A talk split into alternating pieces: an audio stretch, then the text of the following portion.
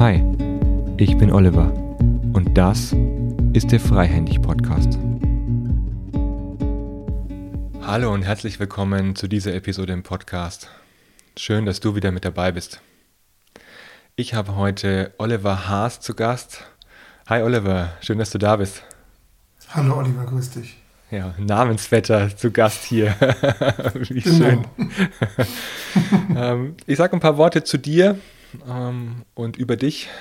Äh, ich bin eigentlich auf dich gekommen durch das Buch, das neueste Buch, das du mit herausgegeben hast. Äh, Transformation heißt es. Ich habe es auch hier, halt jetzt gerade in die Kamera. Oliver kann es sehen. Äh, äh, für alle anderen, die jetzt zuhören, äh, der Link ist in den Show Notes dann. Ähm, und ja, Oliver sagt über sich selbst oder schreibt zumindest äh, über sich selbst, der systemtheoretisch affiner Soziologe ist.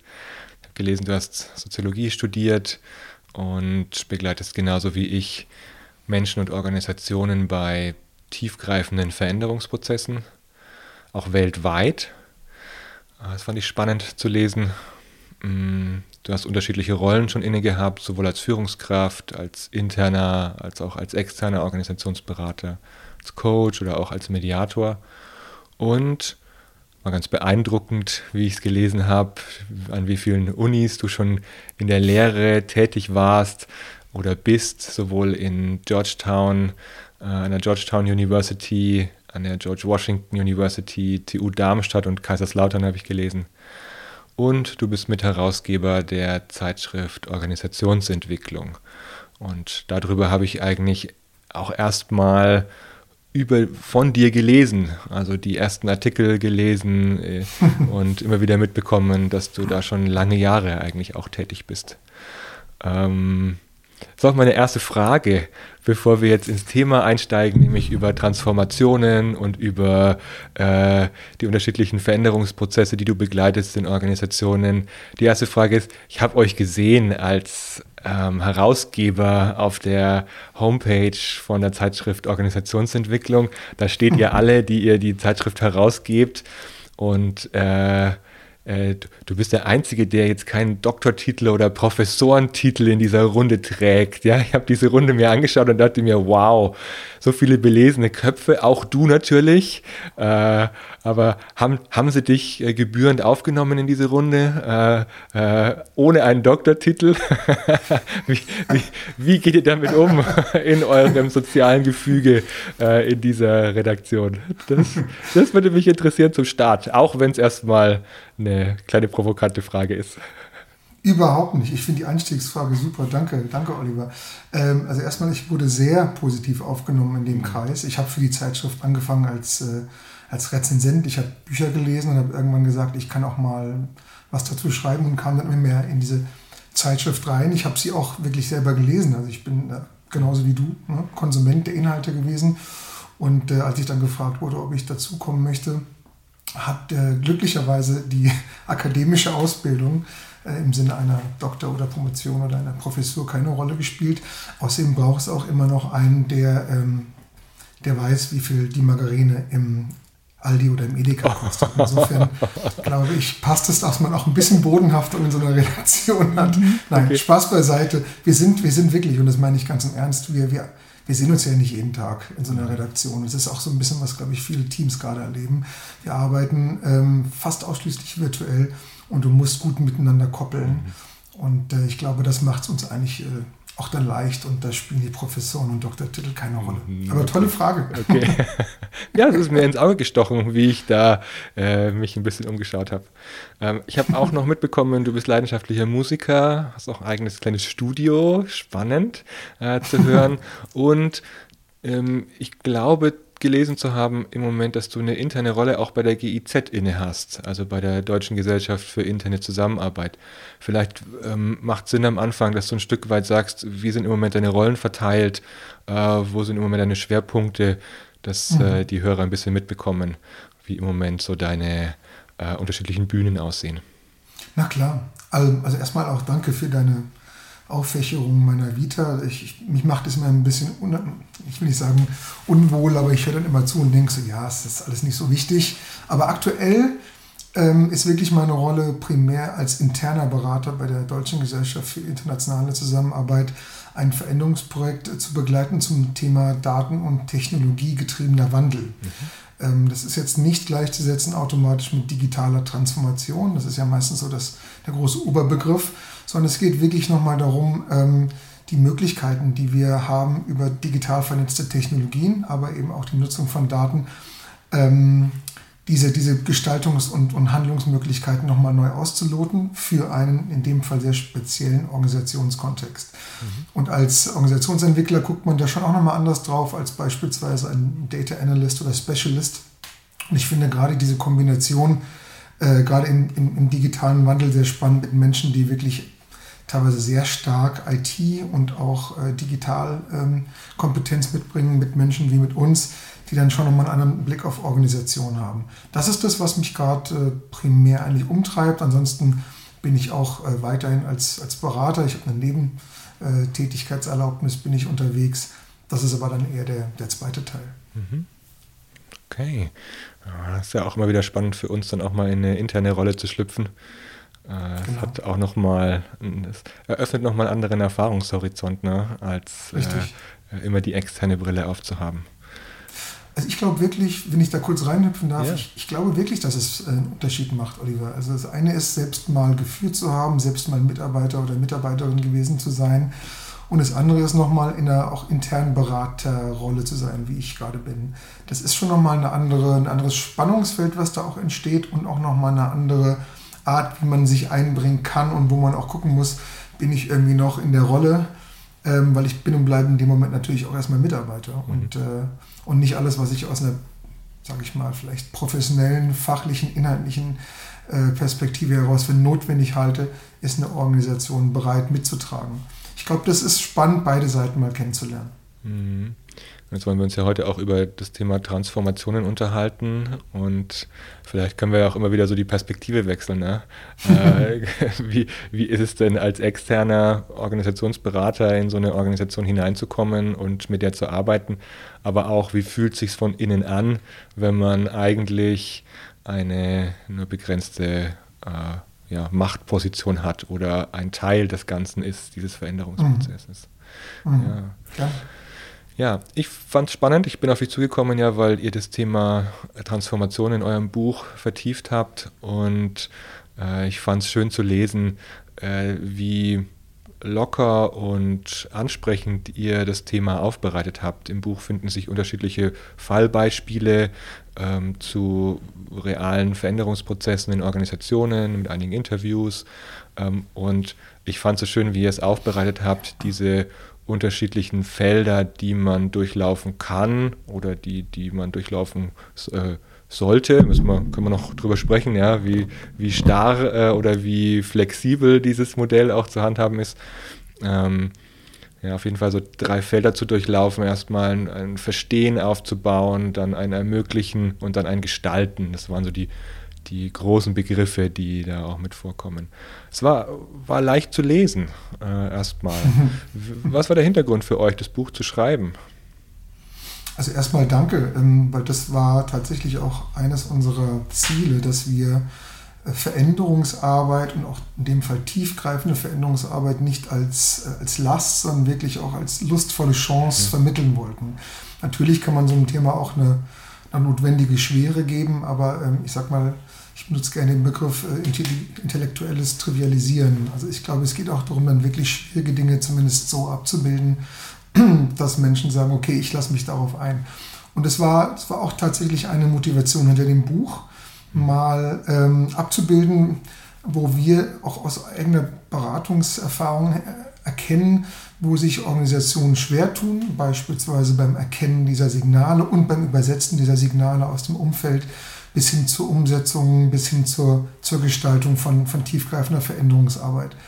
Was uns auch mindestens genauso wichtig war mit dem Buch, ähm, keine Schablone, ähm, mhm. zu vermitteln im Sinne des Zehn-Punkte-Programms, sondern wirklich eher ein, Dank, äh, ein Denkangebot äh, zu liefern, wo Leute sagen können, genau wie du, ich hüpfe jetzt mal in diesen Teil des Buchs, in diesen Teil des Modells rein und den Rest brauche ich erstmal nicht. Also wirklich bewusst eigentlich äh, so eine Architektur zu liefern, die aber flexibel zu handhaben ist. Und der dritte Teil war, neben natürlich dem Ausspeichern von Erfahrungen, dass wir wirklich, ähm, und das meine ich auch als, auch als Redakteur sprechend, dass wir wirklich weder Vergangenheit noch andere Ansätze in irgendeiner Form diskreditieren wollten. Das klingt vielleicht jetzt ein bisschen komisch, aber ich erlebe schon häufig auch eine Abwertung von Ansätzen oder auch Dingen, die wir in der Vergangenheit gemacht haben, weil wir sie gemacht haben, wussten wir sie vielleicht nicht besser.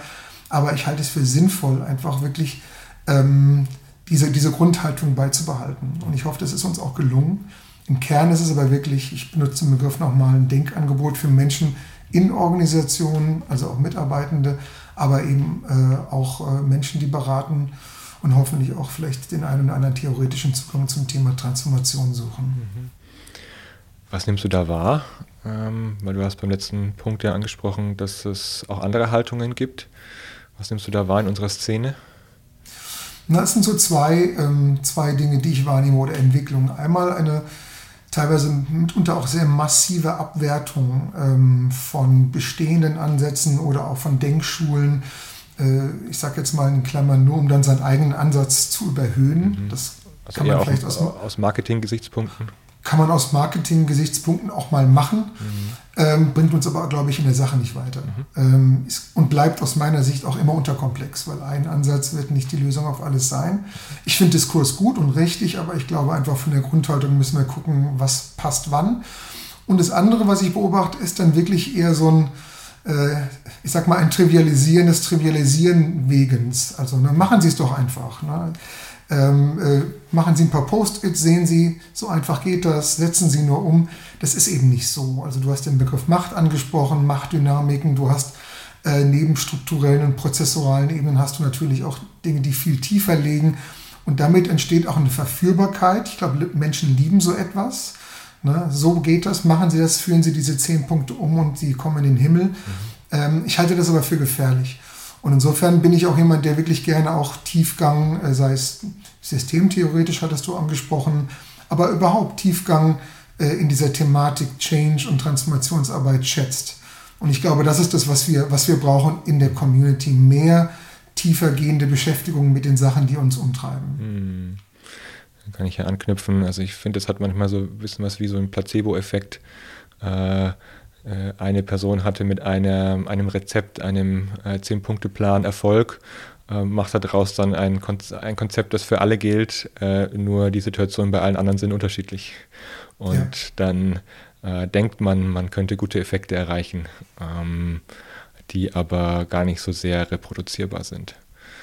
Wir haben alle unsere Lieblingstools. Ja, klar. Mal, ne? jeder, jeder, hat so, jeder ist ein kleiner Tooligen im Herzen und äh, wenn ich irgendwann mal etwas in der Tat erfolgreich umgesetzt habe, dann äh, schaue ich da natürlich wieder hin. Ist doch richtig, ist doch nachvollziehbar. Nur ich glaube, gerade bei, wir reden über Transformation, wo man wirklich in die Tiefe der Organisation muss, äh, mag das manchmal eben nicht ganz funktionieren. Mhm.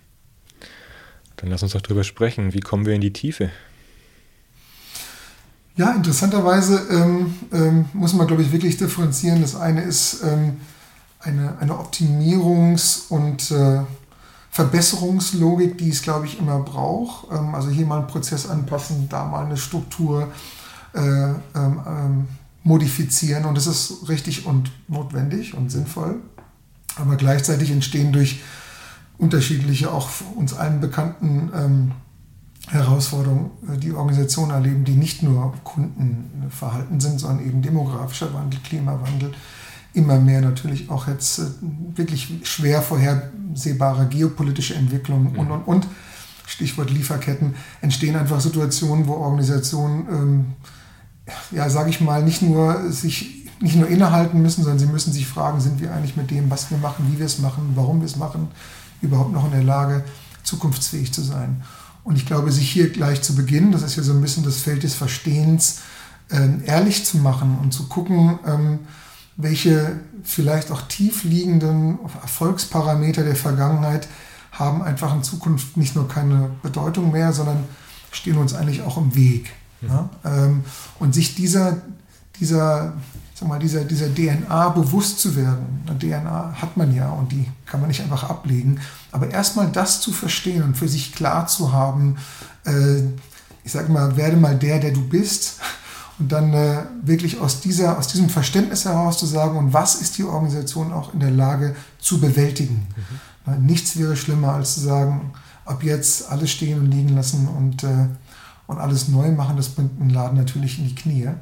Aber sich erst einmal wirklich darüber zu verständigen, ähm, ja, was, was eigentlich im Kern das Wertschöpfungsversprechen, der Zweck, die Daseinsberechtigung der Organisation ist und daraus abzuleiten, was kann optimiert, was kann verbessert und was muss radikal auch enden, sterben und neu geschaffen werden, damit wir überhaupt eine Chance haben, weiter zu existieren. Hm. Ja, also erstmal so der ehrliche Blick in den Spiegel, ja. ehrliche Blick ähm, auch auf die eigene Organisation. Ist ja gar nicht so leicht, oder? Also, äh, ich meine, du hast gesagt, naja, werde der du du selbst bist. Äh, selbst als äh, für uns als Personen, für uns als Individuen ist das ja schon immer wieder eine große Herausforderung, äh, das dann in der Organisation ähm, zu tun, äh, genauso, oder?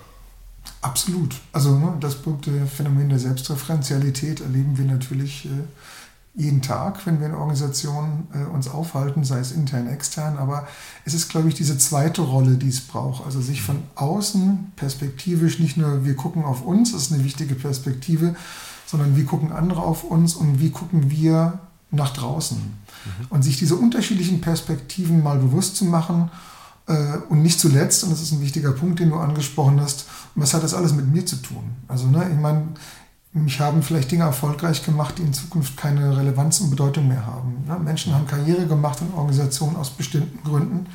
Aber ich sage immer, wenn ein Bereichsleiter nach, einer, nach einem Verstehensprozess oder einem Führungskraft sagt, ich glaube, der Verantwortungsbereich, den ich hier unter mir habe, ist eigentlich in der Form gar nicht mehr tragbar. Ich schlage vor, dass wir eigentlich meine Stelle und auch meinen Verantwortungsbereich nicht nur in Frage stellen, sondern beenden, mhm.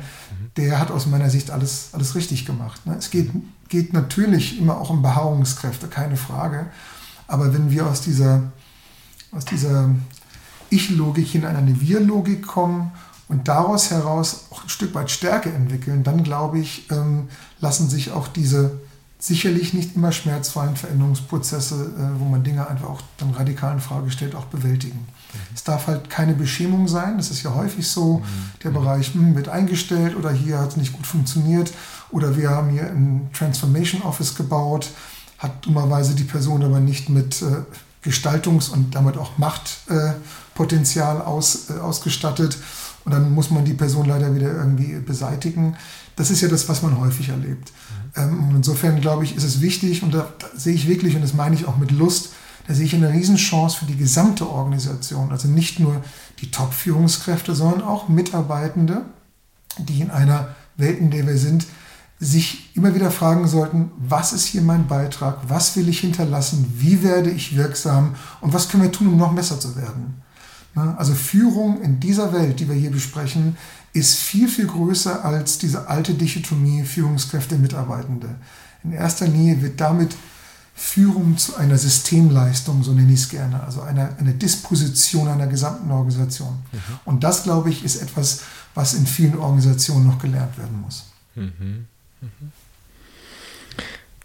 Ähm, ein Anknüpfungspunkt von mir wäre jetzt, wenn ich so meine eigene Beraterpraxis anschaue, dass es in Auftragsklärungsgesprächen oder auch am Anfang, wenn man mit einer Geschäftsführung arbeitet oder mit den oberen Führungskräften, äh, dass solche Themen ja immer wieder mal gestreift werden.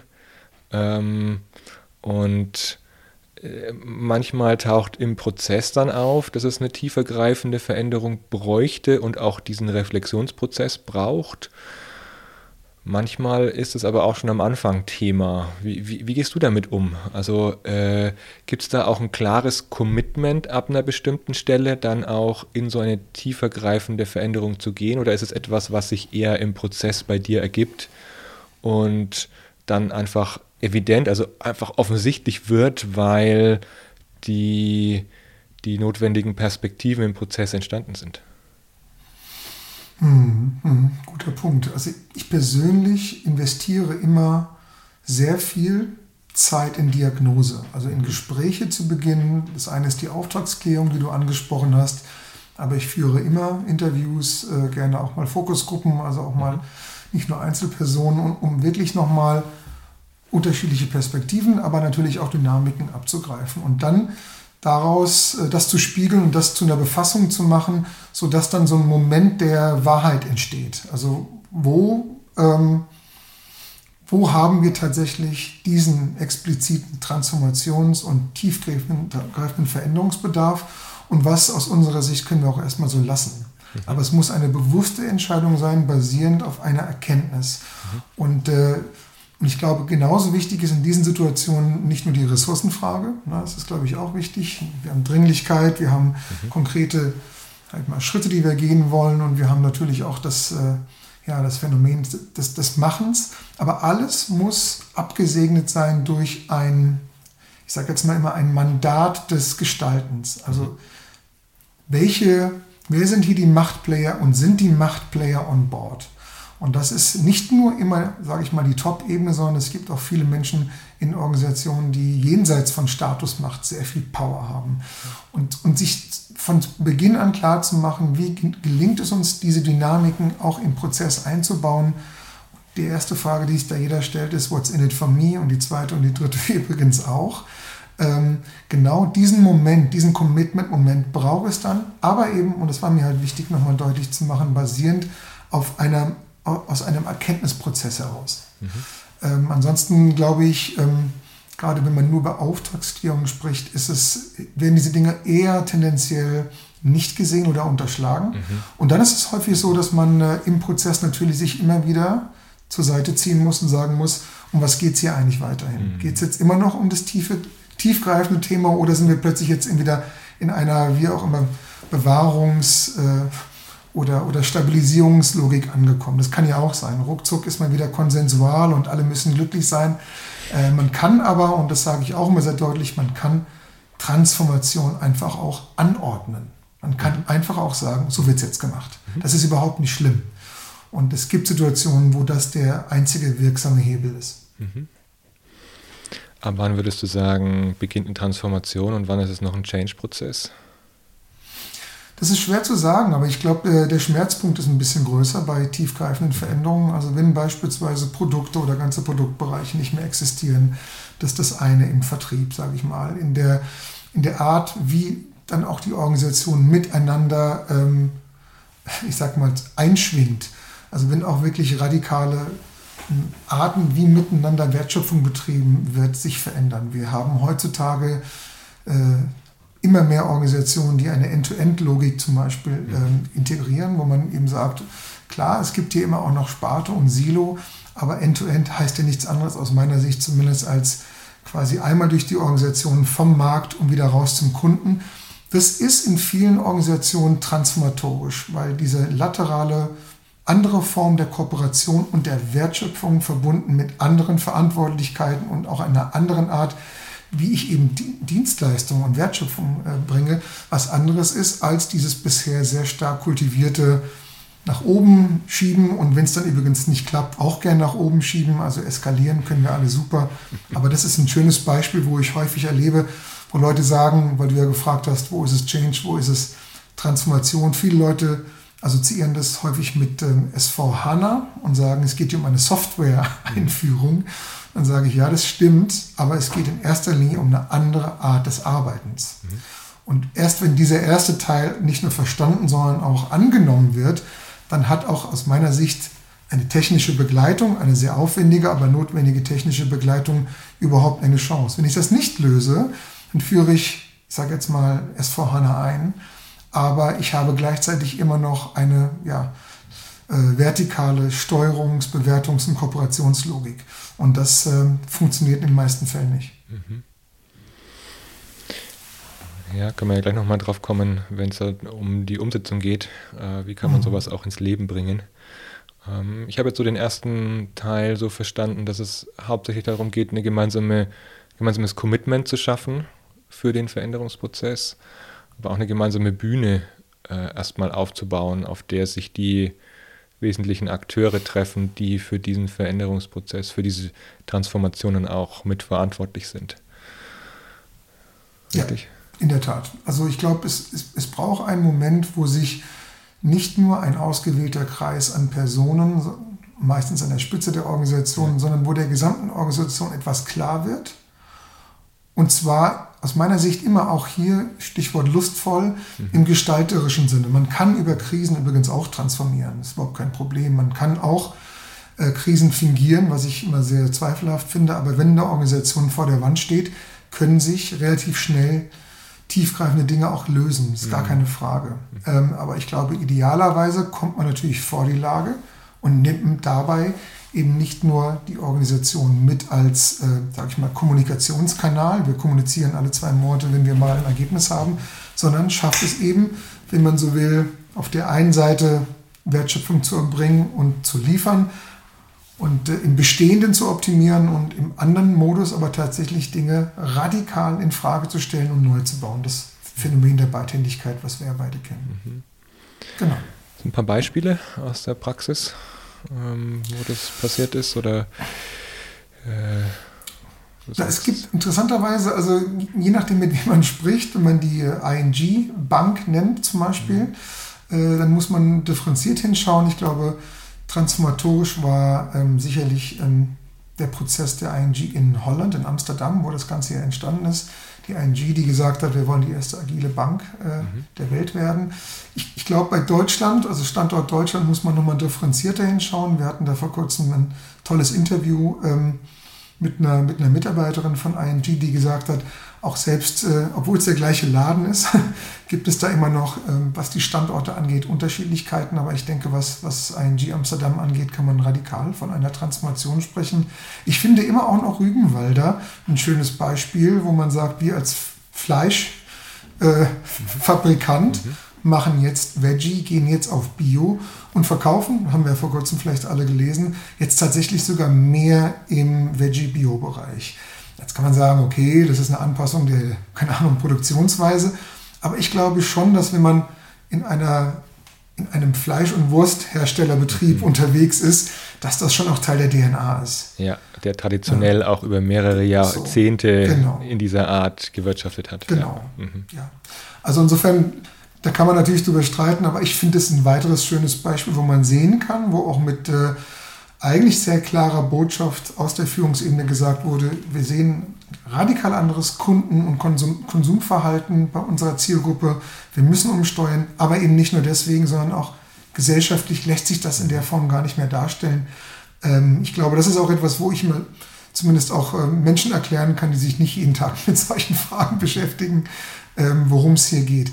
Anderes Beispiel, wo es aus meiner Sicht übrigens nicht so ist, ist die Automobilindustrie. Ich finde, ähm, bei allem Respekt, aber ähm, der, die E-Mobilität bedeutet immer noch Autos zu produzieren. Es mhm. bedeutet immer noch ähm, die alte, aus meiner Sicht klassische Lieferkette. Keine Frage, ist auch sicherlich nicht von heute auf morgen veränderbar. Aber was mich als Kunden viel mehr ansprechen würde, wären integrierte Mobilitätskonzepte beispielsweise, wo das Auto eine Rolle spielt, aber eben nicht nur. Und da sehen wir ja zurzeit auch gerade ein großes, zumindest deutschlandweites Experiment mit dem 9-Euro-Ticket. Mhm. Ähm, ich bin mal gespannt, wie das, äh, nachdem sich die erste Aufregung gelegt hat, äh, weitergeführt wird. Ne? Aber ich, ich finde es spannend, dass erstmal öffentliche, mhm. mit einem finanziellen Anreiz, aber dennoch, äh, ich glaube auch sinnvoll, jetzt nochmal hier ähm, ganz anders in die Wahrnehmung gekommen sind. Aber das ist vielleicht ein ganz gutes Beispiel äh, aus der Automobilbranche für nicht Transformation aus meiner Sicht. Mhm. ich kann ja mal kurz bei der Automobilbranche bleiben. Ich finde es so interessant, dass ja vor einigen Jahren noch dann die ersten Automobilhersteller dann auch in den ähm, Carsharing-Markt eingestiegen sind, ähm, dass viele ja auch jetzt äh, gerade Automobilzulieferer, ist mein Eindruck, mhm. an diesen ganzen Mobilitätskonzepten oder Technologien arbeiten, äh, mit autonomes Fahren ähm, bzw. vernetztes Fahren äh, nach und nach äh, in die Welt zu bringen. Also alle konkurrieren da ja irgendwie gefühlt mit Tesla, ähm, die das Ganze sehr pushen im Markt und ähm, gleichzeitig ist ja auch die Marge noch nicht da, jetzt äh, in Carsharing zu investieren, sondern gleichzeitig bleibt der bestehende Markt ja da, Autos weiterhin zu verkaufen. Jetzt müssen sie halt natürlich äh, komplett auf E-Mobilität umstellen durch, die, durch das neue EU-Gesetz. Also irgendwie sind sie jetzt gezwungen, in diese Richtung zu gehen und äh, dann in E-Technologie zu investieren und nochmal mehr zu forschen in der Richtung. Ähm, und ich finde es interessant zu beobachten, wie solche Trends, auch solche Marktsituationen äh, einerseits durch Regulation, wie jetzt von der EU, geregelt werden, andererseits immer wie beim äh, Innovators Dilemma immer durch so mhm. eine Phase gehen der, der, der erstmal Anerkennung ähm, und, und der Early Adopters, die sich auf sowas stürzen, auf eine neue Idee, auf ein neues äh, Geschäftsfeld auch. Mhm. Mm, aber es irgendwie so einen Tipping Point, also irgendwie so einen Punkt braucht, in dem es komplett marktfähig wird und daraus ein neues Geschäft auch entstehen kann. Es wäre jetzt fahrlässig, wenn jetzt die Automobilhersteller sagen würden, okay, äh, wir gehen aus diesem lukrativen Geschäft raus. Das ja. Ach, übrigens, ich bin gespannt, ob die Automobilhersteller äh, weiterhin auch ähm, dann Verbrennermotoren produzieren dürfen, aber mhm. eben für Nicht-EU-Länder. Also ob sie einen mhm. Markt aufrechterhalten, der in Nicht-EU-Ländern, also irgendwo China, riesiger Absatzmarkt oder Brasilien oder Amerika, ob sie dann sozusagen die Verbrenner dorthin vermarkten und trotzdem weiter bauen oder ob damit dann auch so ein, ein Umschwung im Markt erreicht wird, um äh, insgesamt mehr E-Mobilität zu fördern auf der ganzen Welt. Spa mhm. Spannend finde ich solche, äh, insgesamt solche mhm. Marktprozesse zu beobachten. Absolut. Also du gibst mir da auch ein paar spannende Stichworte. Ähm, das erste ist, ich habe ein paar Jahre in den USA gelebt, äh, in Washington DC, und wir hatten kein Auto. Wir haben tatsächlich wirklich nur mit Carsharing uns äh, quasi fortbewegt und ich habe das geliebt. Ich sage das ganz ehrlich. Ich mhm. fand das super, ähm, weil der ganze Hickhack mit, keine Ahnung, was weiß ich, Winterreifen, Autoreifen und nochmal irgendwie der ganze Tralala. Ganzen das, Service das die ganze Zeit, ja. Brauch's einfach nicht. Und ganz ehrlich, wenn ich ein Auto brauchte und nicht Lust hatte, ich wollte jetzt Auto fahren, dann habe ich mir eins genommen. Und wenn ja. ich es nicht brauchte, ansonsten steht das Ding ja nur rum. Insofern fand ich es sehr bedauerlich, dass ich glaube, äh, Mercedes und BMW beide, ne, die hatten ja eigentlich äh, die große Carsharing-Offerte ähm, und die Bewegung angekündigt, dass das jetzt beendet wurde. In der Tat, ich glaube auch der das Konsumverhalten auch hier in Deutschland, ähm, was Automobil angeht, ist noch nicht da. Also die mhm. Sharing Economy, siehst du ja auch bei Urbanität. Ne? Viele Ladenflächen bleiben leer, weil man sagt, hier darf nur ein Laden rein. Ich denke mir, warum? Ne? Man sollte auch, könnte hier viel, viel stärker in Sharing denken, aber ich glaube, da sind wir wirklich noch in einem, in einem Prozess. Ähm, was ich mindestens genauso spannend finde, ist das, was du aufgezeigt hast, dieses Zusammenspiel von Regulation, ich sage jetzt mal Staat und Wirtschaft in diesen tiefgreifenden Veränderungsprozessen. Das äh, eine sieht man bei digitaler Transformation, wo ich finde, in der Tat, da, da haben wir staatlich wirklich noch einiges zu tun. Datenschutzgrundverordnung, alles schön und gut. Mhm. Aber wir sind einfach hinten dran. Ähm, einfach auch was hier Dinge angeht wie, was weiß ich, die elektronische Patientenakte und und und. Ne? Also diese fast sogar Evergreens, wo wir einfach nicht weiterkommen aber bei anderen Themen mindestens genauso, Stichwort Klimawandel und und und. Ich glaube ja, dass der, dass der Staat eine ganz zentrale Rolle hat, Rahmenbedingungen zu setzen, in denen dann tatsächlich auch Transformation möglich ist. Mhm. Nicht Transformation, ähm, ich sage jetzt mal, zu steuern oder ja, zu sagen, zu wir, ne? mhm. wir, regulieren das vor, sondern ich, ich setze einen Rahmen und in diesem Rahmen kann aber tatsächlich dann ähm, ja, dann kann dann Neues entstehen. Wenn ich das nicht tue, es gibt auch Leute, die sagen, der Staat soll sich raushalten, das halte ich für falsch. Ne? Aber der Staat hat eine wichtige Rolle, nur er muss, er muss aus meiner Sicht schneller werden, um diese Marktentwicklung auch zu bedienen. Mhm. Ähm, die BDI-Studie aus dem letzten Jahr, ähm, ich weiß nicht, ob du die kennst, Oliver, ähm, die nochmal sehr deutlich gemacht hat, dass Nachhaltigkeit kein Add-on ist oder Corporate Social Responsibility Thema, sondern dass Wertschöpfung durch Nachhaltigkeit zu erfolgen hat. Also Nachhaltigkeit und Wertschöpfung sind ein und dasselbe. Fand ich für mich wirklich nach längerer Zeit zum ersten Mal ein, zumindest ein starkes Argument, um zu sagen, wir wollen uns in Europa anders aufstellen als in der Welt, nämlich indem wir, wenn wir erfolgreich produzieren, auch tatsächlich nachhaltig produzieren. Und ich finde in dem Beispiel, ob das jetzt so ist und ob wir da bei den Lieferkettengesetzen beispielsweise auch wirklich weiterkommen, das müssen wir, glaube ich, nochmal genau sich anschauen. Aber erstmal finde ich es von der Botschaft und vom Zusammenspiel genau richtig. Äh, und klar, seitdem Tesla da in Brandenburg rumturnt, äh, wo ja auch, ich weiß nicht, wie viele Automobilgipfel es schon gab im Kanzleramt, aber ich glaube, seitdem äh, Tesla vor Ort ist, hat das nochmal ganz andere Bewegungen und Dynamiken freigesetzt. Mhm. Mhm. Ja. Und ich war vor kurzem in Berlin äh, ich wusste das gar nicht, aber da stehen ja schon E-Roller rum und E-Autos, die man genauso wie man jetzt überall E-Scooter leihen kann, mhm.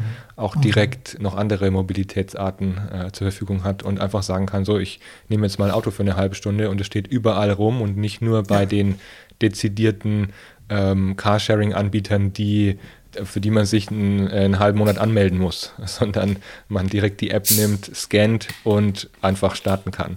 Das finde mhm. ich, fand ich sehr faszinierend, dass das ja auch schon so ein Blick in die Zukunft ist, äh, in, in, zumindest unserer, in, unserer, in unserer Großstadt, in unserer Weltstadt Berlin. Absolut. Und genau das habe ich, wie gesagt, in den USA geliebt. Also mhm. ich, ich setze mich jetzt in ein Auto, fahre eine Stunde mhm. damit rum und fahre nach Berlin-Brandenburg, lasse den Wagen da stehen und fahre weiter. Und ich, ich ärgere mich eigentlich immer, wenn dann äh, so Situationen entstehen wie mit Uber. Ja, mhm. natürlich kann man über Uber schimpfen, aber gleichzeitig schimpfen wir auch, wenn keine Taxis kommen und wenn du nicht mit Karte zahlen kannst. Und ich finde, ähm, bei, aller, bei, allem, bei allem Respekt, ich würde mich einfach wirklich freuen, wenn, wenn, wenn dieser Transformationsmuskel, ich nenne ihn mal so, insbesondere auch in Deutschland noch etwas stärker ähm, trainiert werden würde. Also wir sind sehr häufig, sehr schnell entweder in der Belehrung oder in einer Skepsis. Und es ist auch richtig, nicht auf alles zu springen. Aber, aber ich glaube schon, dass wir, dass wir hier noch eine Schippe drauflegen könnten, mhm. gerade jetzt, wo wir hoffentlich, wobei die Zahlen gehen gerade wieder hoch, ähm, so nach und nach zumindest aus der Pandemie rauskommen. Aber ich würde mir wirklich wünschen, dass wir, ähm, dass wir hier wirklich ähm, diese, diese kritischen Situationen, die wir erleben zurzeit, als Transformationstreiber sehen und nicht so sehr als wir müssen zurück in irgendwie eine Normalität, die wir uns erträumen, die es aber in der Form gar nicht mehr geben wird. Nee, weil die Situation ist ja schon eine andere. Na klar. Äh, schon. Und jedes, jeden, jeden Monat ist sie eine andere eigentlich. Das finde ja. ich das Interessante, dass, mh, mm, also ich habe es mir angewöhnt und ich brauche das auch für meine Freiberuflichkeit, ich habe es mir angewöhnt, regelmäßig bei einem mh, mm, Gefühl, das auftaucht, nämlich dieses Gefühl, hm, ist es noch stimmig? Ist es noch richtig? Mache ich da, also es kommt wie so eine Art von, na, nicht Unmut, aber es ist so eine Art von, äh, ein Gefühl der Unstimmigkeit. Ich, ich habe noch kein Wort dafür, aber das, es ist ein Gefühl, dass es nicht mehr, dass irgendetwas nicht mehr ganz passt. Mhm. Und dieses Gefühl, da, da habe ich gelernt, sehr genau darauf zu achten und das auch ähm, dann da sein zu lassen weil das bringt mich dann regelmäßig dazu, Dinge zu hinterfragen und Dinge auch nicht mehr zu tun, die nicht mehr aktuell sind für mich, die nicht mehr stimmig sind, die nicht mehr, ähm, die nicht mehr zu der Zeit passen, in der ich mich dann auf einmal bewege. Also ich mhm. äh, kann das für den Podcast zum Beispiel sagen. Ich hatte jetzt nach der Pandemie eine Zeit, in der ich überlegt habe, den Podcast auch zu beenden, weil, und das, ich sehe es auch, viele, viele beenden die ihre Podcasts jetzt wieder nach der Pandemiezeit, weil einfach nicht mehr so viel mh, mm, Redebedarf ist vor Ort, also in den, im Homeoffice, sondern alle sind jetzt auf den großen Bühnen unterwegs, ja, und reisen zwar viel, aber äh, hip ist jetzt wieder, dass man sich trifft und auf große Kongresse geht. Und da hatte ich ein kurzes, hatte ich ein kurzes Gefühl, hm, es ist nicht mehr ganz stimmig und habe mich aber auch hinterfragt und habe überlegt, was passt jetzt? Und ich habe mhm. beschlossen, weiter den Podcast zu betreiben, aber eben mit äh, nur noch Gesprächen. Hatte vorher ja auch Einzelgespräche drin, also äh, äh, äh Solo-Episoden. Und da habe ich beschlossen, nee, ich möchte es in einem längeren, in einem, in einem größeren Rhythmus, in einem, in einem weiteren Rhythmus auch fortführen. Und so merke ich wieder, ah, jetzt taucht wieder Freude auf und ich habe Lust, wieder Gespräche zu führen. Ähm, in einer stimmigeren Form, als es eben äh, vor ein paar Monaten noch war. Aber mhm. dieses Gefühl, will ich sagen, dieses Gefühl, dem, dem nachzugeben und nachzugehen, was ist nicht mehr stimmig, ich habe den Eindruck, dafür gibt es in Organisationen ähm, wenig Spielraum, da auf einen Suchprozess zu gehen. Also ich erlebe es oft in Führungskreisen, dass es hm, dass dafür, dass, dass für Probleme sofort Lösungen gesucht werden, ähm, aber weniger ein gemeinsames Muster oder ein gemeinsamer, äh, gemeinsames Verständnis, auch ein tiefergehendes Verständnis des eigenen Produkts, des eigenen Wertschöpfungskette, des eigenen, ähm, des eigenen Daseins äh, dann auch zu hinterfragen. Dafür erlebe ich wenig, ich sag mal, Muster oder Gewohnheiten wie, wie geht es dir damit? Äh, wie erlebst du die, die Situationen? Oder ist es überhaupt relevant, was ich, was ich gesagt habe? Oder sagst du, es gibt noch andere äh, wichtige äh, ähm, Vorgehensweisen, um in der Transformation in die Tiefe zu kommen oder auch sich gut hinterfragen zu können? Na, ich glaube, ähm, was du ansprichst, ist ja wirklich sich bewusst ähm, mal in die, in die zweite Rolle, äh, mhm. ich nenne sie gerne zweite Rolle zu begeben. Also erste Rolle, ich bin hier als keine Ahnung, Führungskraft oder ich bin hier als Mitarbeitende oder ich bin hier als äh, Fach- oder Prozessexperte. Aber allein schon mal nach einem Teammeeting, ganz banal, die letzten fünf Minuten zu sagen, wie haben wir uns eigentlich heute erlebt? Wie gehen wir jetzt hier aus diesem Termin raus? Um tatsächlich dann eine andere Flughöhe zu wählen, Stichwort Muster, ähm, aber auch ein Stück weit Dynamiken. Also, ne, wer sind hier ähm, die Dauersender? Warum sagen manche Personen nichts? Warum diskutieren wir nicht mehr? Also sich bewusst einfach in, in so eine Reflexion zu begeben und das erstmal aus meiner Sicht, das, das kann man jederzeit machen. Das kann man auf Vorstandsebene machen, das kann man aber auch äh, jederzeit bei einem Teammeeting machen oder nach einem bilateralen Gespräch. Also sich immer wieder zu fragen, ähm, worum geht es hier gerade? Komisch, wir reden seit drei Monaten über ein gemeinsames Projekt, was wir machen sollen, kommen nicht weiter. Was sind jetzt eigentlich hier die um was geht es hier eigentlich wirklich? Ne? Sind unsere Leistungsbeziehungen klar? Gibt es hier irgendwie Bewahrungs- oder Ängste oder Sorgen? Lass uns das doch mal auf den Tisch legen. Dafür ist in der Tat wenig Zeit da. Wobei ich mich immer frage, ist es die Frage der Zeit oder ist es ein bewusstes Einlassen auf sowas, mhm. was uns schwerfällt?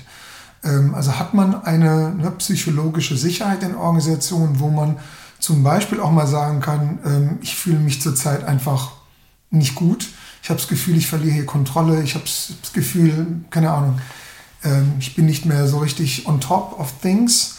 Ähm, und wie reagiert die Organisation darauf? Sagen alle, ja, hm, Mensch, es tut uns auch leid und du, weiter so, Oliver, genau. ich melde dich doch, ne? Mhm. Ja, melde dich doch, wenn du Probleme hast oder so. Und dann danach so, ja, vielleicht ist er doch auf der Stelle nicht der Richtige. Ne?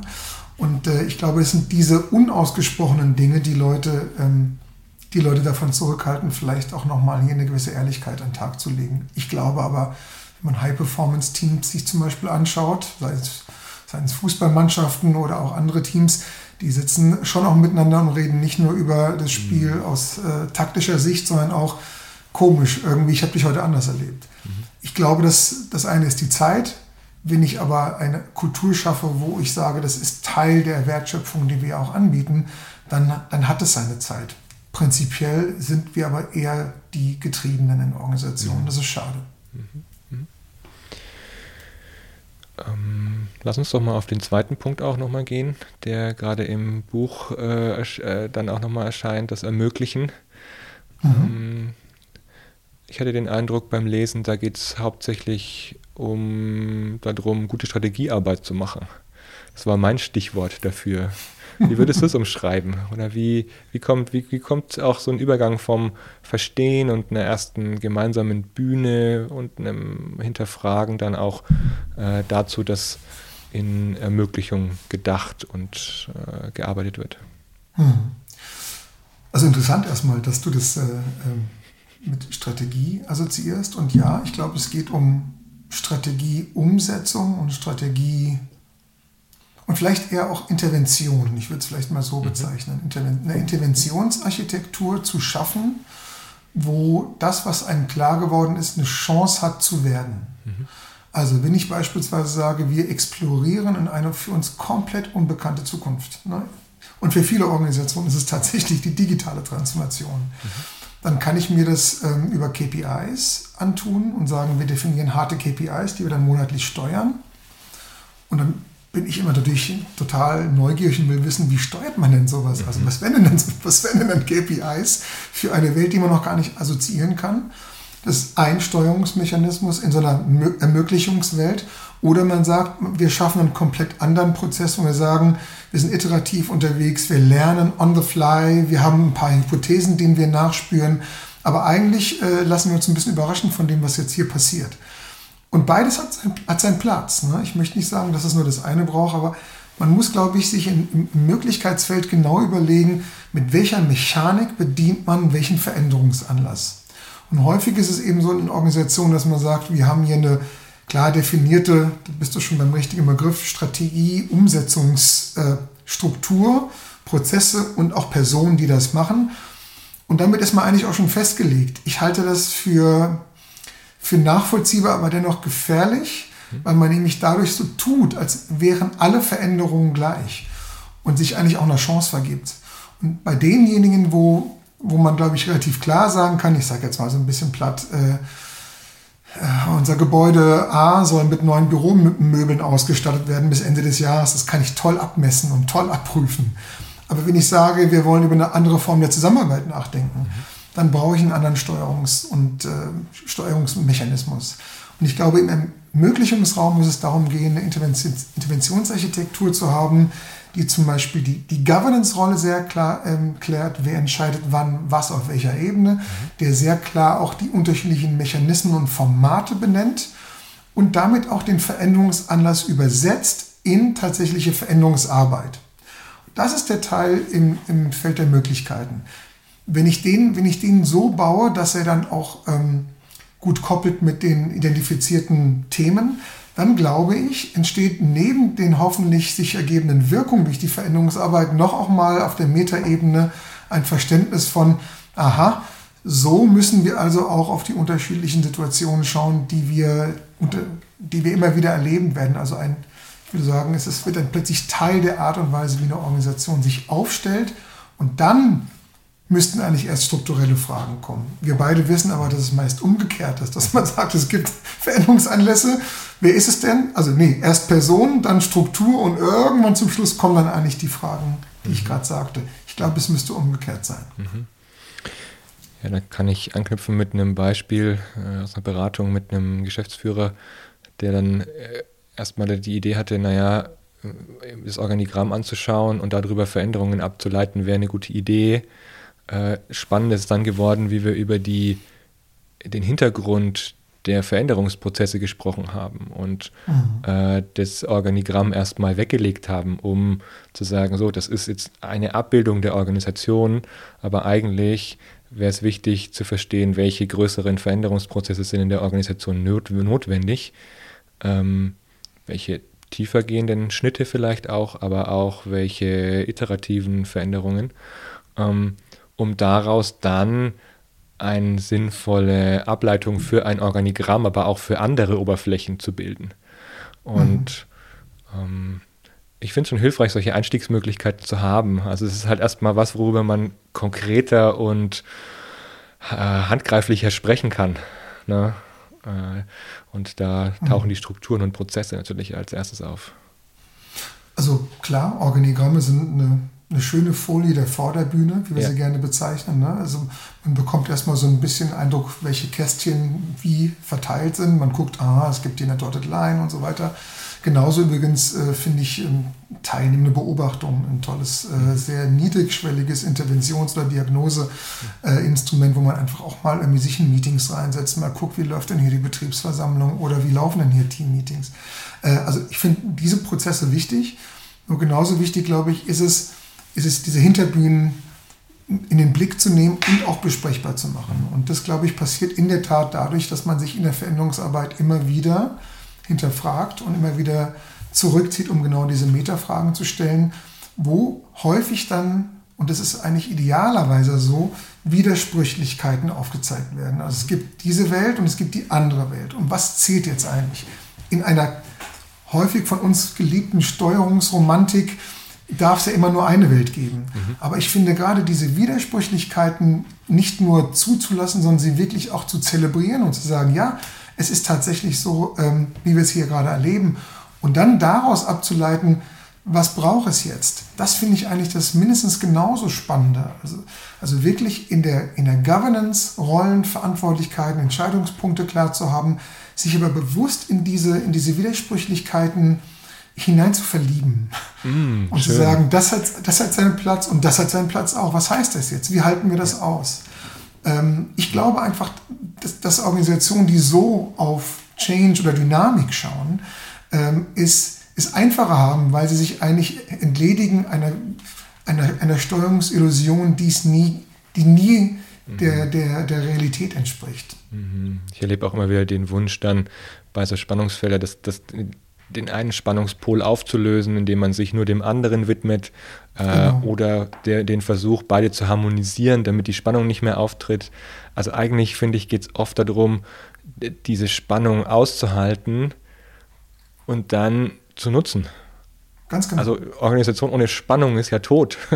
das ist ja, Absolut. dann ist, äh, dann ist die Luft raus. Ähm, ich finde, davon lebt ja eine Organisation, dass eine Spannung auftritt. Manchmal finde ja. ich sogar, dass Spannungen forciert gehören, damit Energie oder Kraft oder eine Wirkung in eine Richtung entsteht. Auch wenn mhm. dadurch natürlich dann äh, sogenannte Widerstände aufkommen, weil Menschen sagen, ja, so geht es aber nicht aus meiner Sicht, weil sie eben genau im Spannungspol auf der anderen Seite stehen und konfrontiert werden mit etwas, was sehr ungewohnt ist für sie. Und das äh, dann natürlich vor Herausforderungen äh, die Organisation stellt. Klar, oder weil sie sich als Verlierer in dem Fall erleben. Ja. Also die Leute, die Leute, äh, die glauben, durch Veränderungen zu verlieren, kämpfen immer viel, viel härter als die vermeintlichen Gewinner. Und Leute, die sich in eine Spannung stellen zu etwas, wäre meine erste Frage, warum? Also was genau, was genau ist die Motivation dahinter? Und das hat, wie gesagt, alles seinen Platz. Aber wir, wir tendieren ja dazu, ähm, den verdeckten oder den offenen Guerillakämpferinnen und Kämpfern immer sehr, sehr viel Aufmerksamkeit zu mhm. geben in, in Change-Prozessen. Ich halte das auch für sinnvoll, diesen Widerstand, der immer auch eine Motivation hat, im Blick zu haben. Nur die Frage ist, ähm, ist es eine, eine Spannung, die aus einem Organisationsverständnis heraus existiert oder ist die Spannung motiviert durch eigene Verlustängste? Mhm. Ähm, und auf beides kann man unterschiedlich reagieren. Und wenn ich jetzt, ich sage jetzt mal, konditioniert bin über viele Jahre, dass ich kämpfen muss, um erfolgreich zu sein, das kann ja auch ein Muster sein, mhm. dann werde ich das tun in mhm. solchen Situationen. Oder ich werde mich zurückziehen und sage, komm, sitzen wir aus, haben wir schon immer getan. Wir alle kennen diese Menschen. Ähm, ich glaube, es ist wichtig, in solchen Situationen dahinter zu schauen und zu gucken, was treibt diese Leute an. Mhm und wie kann man das, wie kann man das bedienen? Wenn ich das nicht tue, und dann bist du genau das, was du gesagt hast bei diesem einen Mechanismus, entweder machst du ihn mit oder du bist raus, dann äh, löse ich das Problem nicht auf. Und dann fliegt mir am Ende, meistens leider am Ende, dann irgendwie der Change um die Ohren und alle sagen, das haben wir uns ganz anders vorgestellt hier. Mhm. Kann ich sehr gut nachvollziehen aus eigenen Beispielen. ich glaube, wir haben beide gerade viele Beispiele im Kopf. Ja. Wie kommt man dann in den Gestaltungs-, also wir sind schon mitten im Gestaltungsprozess, ne? Äh, oder auch im Umsetzungsprozess, wenn wir so auf die Widerstände schauen, aber ähm, wie kann man sowas in einem Führungsteam oder auch in dem Gestaltungsteam dann auch gut einsteuern? Du meinst jetzt konkret? Na, den dritten Teil, den ihr mhm. im Buch auch dargestellt habt, den Teil gestalten. Ich hatte ja. den Eindruck, also ich kann es ja wieder in meinen Worten zusammenfassen, wie ich drauf geschaut habe. Ich, ich hatte dafür, bei mir sind die Worte aufgetaucht, Architektur für den Wandel erstellen oder bereitstellen. Das war mhm. die, der, das Stichwort, das aufgetaucht ist. Also ich glaube, beim, beim Gestalten aus meiner Sicht geht es wirklich im Kern ums Umsetzen. Mhm. Ja? Also das, äh, die Sachen, die wir jetzt besprochen haben, sind Gelingensbedingungen, Rahmenbedingungen und wichtige Grundvoraussetzungen, aber irgendwann muss gemacht werden. Mhm. Und es gibt ja dann immer auch diese schönen, also wenn ich äh, auch mal Leadership Development, äh, ich will nicht sagen trainiere, aber mit Menschen praktiziere, dann gibt es ja auch mal so schöne Spiele, wo sich Gruppen gegenüberstellen. Einer muss mal den ersten Schritt machen. Mhm. Und ich glaube, dieses Schritte gehen und umsetzen und sich dabei immer wieder auch, wie wir gesagt haben, zu reflektieren, aber vor allen Dingen erstmal ins Machen zu kommen. Darum geht es eigentlich im Gestalten. Mhm. Ich finde ja, dass man, ähm, hier sprechen wir übrigens auch von Macht. Also Gestalten heißt für mich eine machtvolle Position einnehmen und Macht ist für mich immer ein Ausdruck von, von vitalen Gestaltungsinteressen. Wer macht, der, ähm, ja, der riskiert was, aber ähm, in, einem, in einem guten Interesse. Mhm. Weil es im Kern darum geht, Dinge umzusetzen, die die Organisation weiterbringen, wenn es die Motivation ist. Insofern geht es im Gestalten ums Machen, es geht ums Reflektieren, es geht ums immer wieder auch Hinterfragen. Aber es geht im ersten Schritt darum, Verantwortung zu übernehmen. Und da, finde ich, gibt es einen wichtigen Deal, der auch heißen muss, ähm, in Organisationen, wo Expertise, ich sag mal, im digitalen Bereich nicht zwangsläufig immer nur auf der ersten oder zweiten oder wie auch immer gearteten Führungsebene ist, sondern eben auch bei Menschen, die vielleicht nur in Anführungszeichen Mitarbeitende sind. Solchen Menschen muss man aus meiner Sicht sehr klar vermitteln, du hast eine Verantwortung für den Wandel und ich habe eine Verantwortung. Und deine ist es, aus einer Expertise heraus Dinge voranzutreiben und meine ist es, beispielsweise dafür zu sorgen, dass du gut arbeiten kannst oder wenn du Fragen hast oder Systemkenntnisse und so weiter. Aber dieser Deal wird häufig, glaube ich, entweder nicht ausgesprochen oder entsprechend verhandelt oder wird nicht angenommen, weil man eben dann doch sagt, hm, ich habe zwar hier einen Job zu machen, aber ähm, ich komme nicht weiter, also schiebe ich mein Thema gleich wieder weg und es müssen andere für mich lösen. Ich glaube, im Gestaltungsteil ist für mich das, das Allerwichtigste für Transformationsarbeit, dass alle verstehen, warum es sich lohnt, jetzt in die Veränderungsarbeit zu gehen, welchen Beitrag ich dazu leisten kann. Ich rede immer von ich kann, ich darf, ich will. Ähm, ob ich die Rolle dafür habe und es dann auch zu tun. Mhm. Die meisten Organisationen, aus meiner Sicht, verhaften viel zu lange in der Planung, Konzeptions-, mhm. Berichts- und Legitimationsarbeit. Ähm, viel spannender wäre es doch, es mal zu machen und dann zu schauen, wie, wie kommen wir hier weiter. Und ich denke, das ist halt wichtig, hier die Rollen und auch die Verantwortlichkeiten klar zu definieren, um, äh, um dann aus dieser Rollenklarheit heraus produktiv zu werden. Aber im Gestaltungsteil, das ist vielleicht der wichtigste Satz, geht es im Kern wirklich um gute Rollenarbeit. Mhm. Ich habe da die Erfahrung gemacht, dass äh, wenn Organisation oder wenn ein Führungsteam ein, eine ganz klare Perspektive hat und weiß, was es jetzt umzusetzen gilt, dass sie, die sind oft im Umsetzen total gut. Also das Machen fällt ja. ihnen ja gar nicht so schwer. Das ist ja etwas, was eingeübt ist. Nur ja. sie machen es in der Logik und in der Struktur, die vorher schon da war. Das heißt, ich merke da oftmals meine Aufgabe da drin, eigentlich sie darauf aufmerksam zu machen, welche neuen Verhaltensweisen oder neuen Perspektiven sie auch noch aufrechterhalten sollten, um einen gelungenen Prozess zu gestalten, um mhm. gelungen zu starten und nicht in dem alten Muster und in, den, in der alten Gewohnheit äh, den, also es, es braucht eine neue Gewohnheit äh, des, des Machens für den neuen Prozess, statt den alten, die alte Gewohnheit einfach nur so zu übernehmen. Genau, also das hast du nochmal konkreter gesagt als ich mit Stichwort Rolle, aber das meinte ich genau so. Ja. Also wenn man sich einfach vorstellt, ähm, und so kann man das, glaube ich, auch gut vermitteln, die Organisation sitzt einem gegenüber und spricht mit einem und sagt, so, das ist jetzt deine Rolle in der Veränderungsarbeit. Dann würde die Organisation in der Regel wahrscheinlich schon auch sagen, bitte ähm, mach es jetzt auch, mhm. setz es auch um. Ähm, wenn ich diese Rolle nicht annehmen kann oder will, muss ich es ansprechen.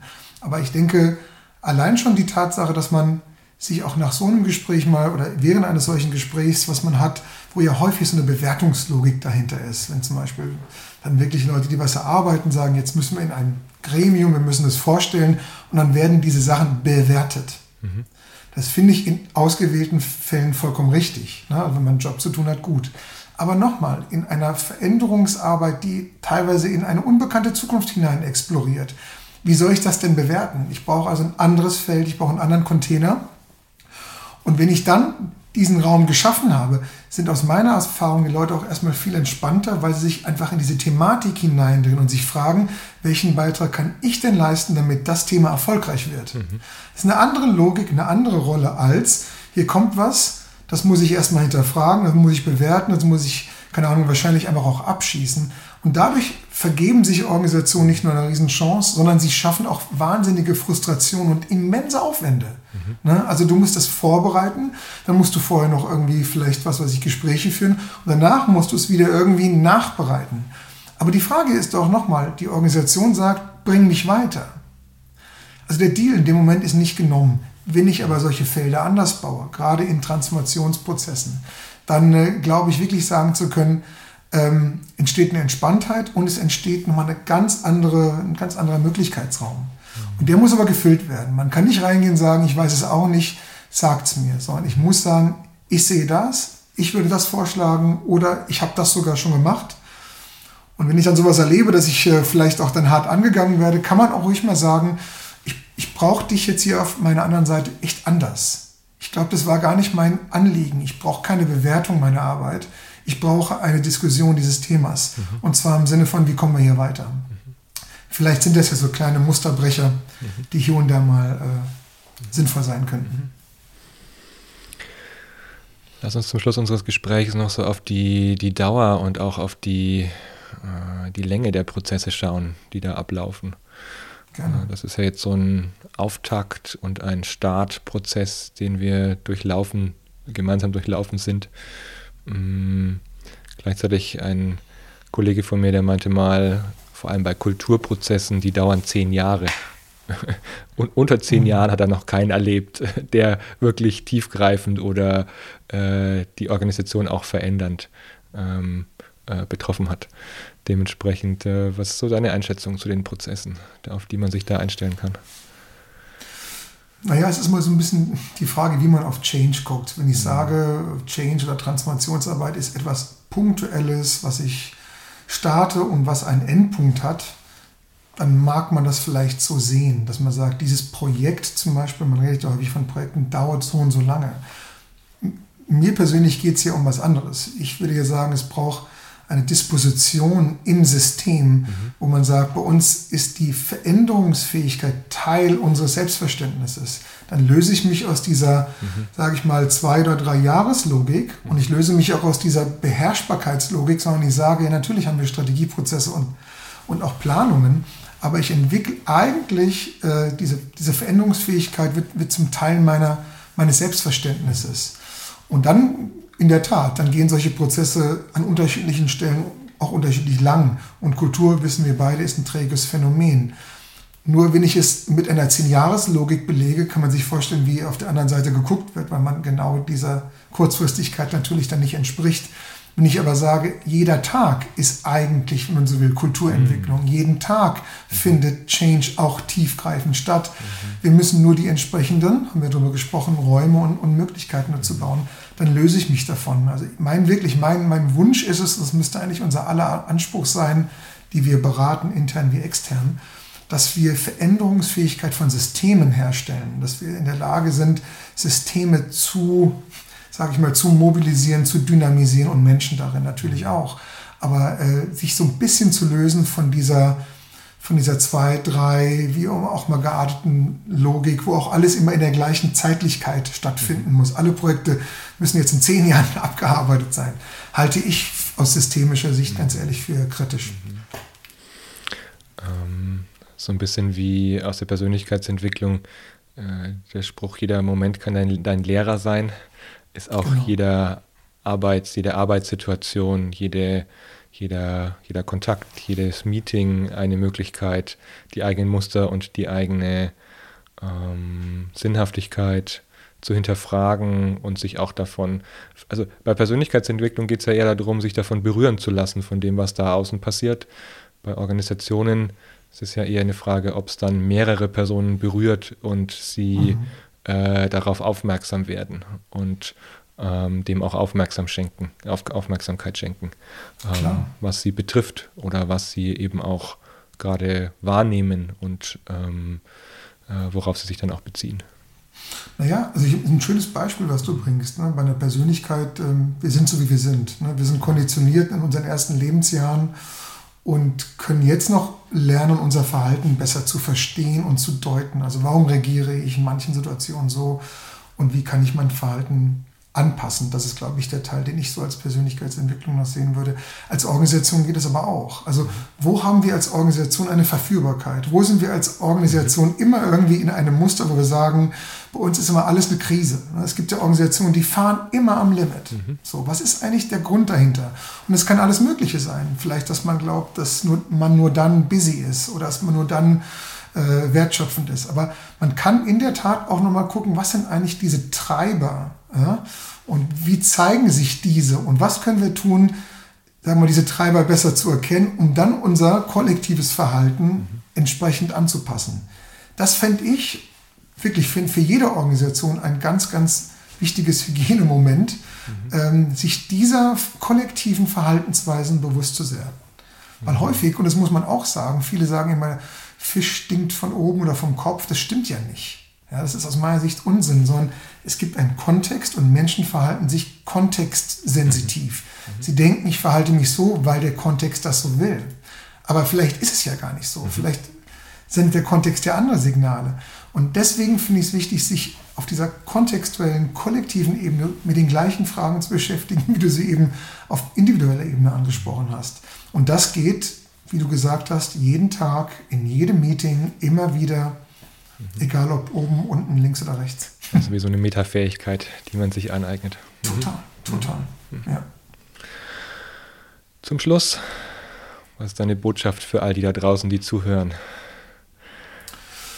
Na, so wie ich eingestiegen, äh, eingestiegen bin, glaube ich, ähm, Oliver, ich finde wirklich, ähm, dass Veränderung und Transformation, ja, es ist Arbeit und es ist auch nichts, was uns Menschen wirklich, äh, sag ich mal, in den Schoß fliegt. Wir sind alle Gewohnheitstiere, das kennen wir.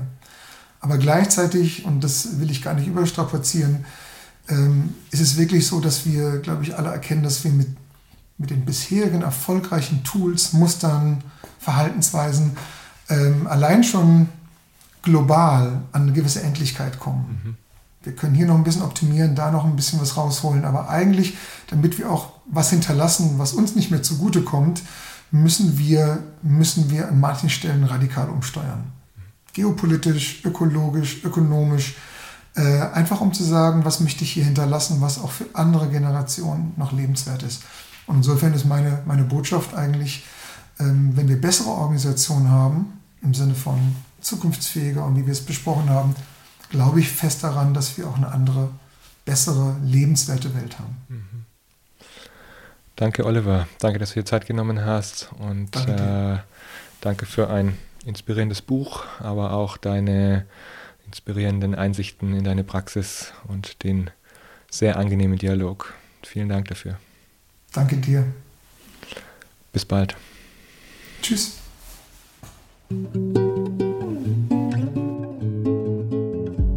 Danke fürs Zuhören bei dieser Episode. Du bist Teil von mittlerweile über 1000 Abonnenten, die den Freihändig Podcast regelmäßig hören. Was hat dich begeistert an dieser Episode?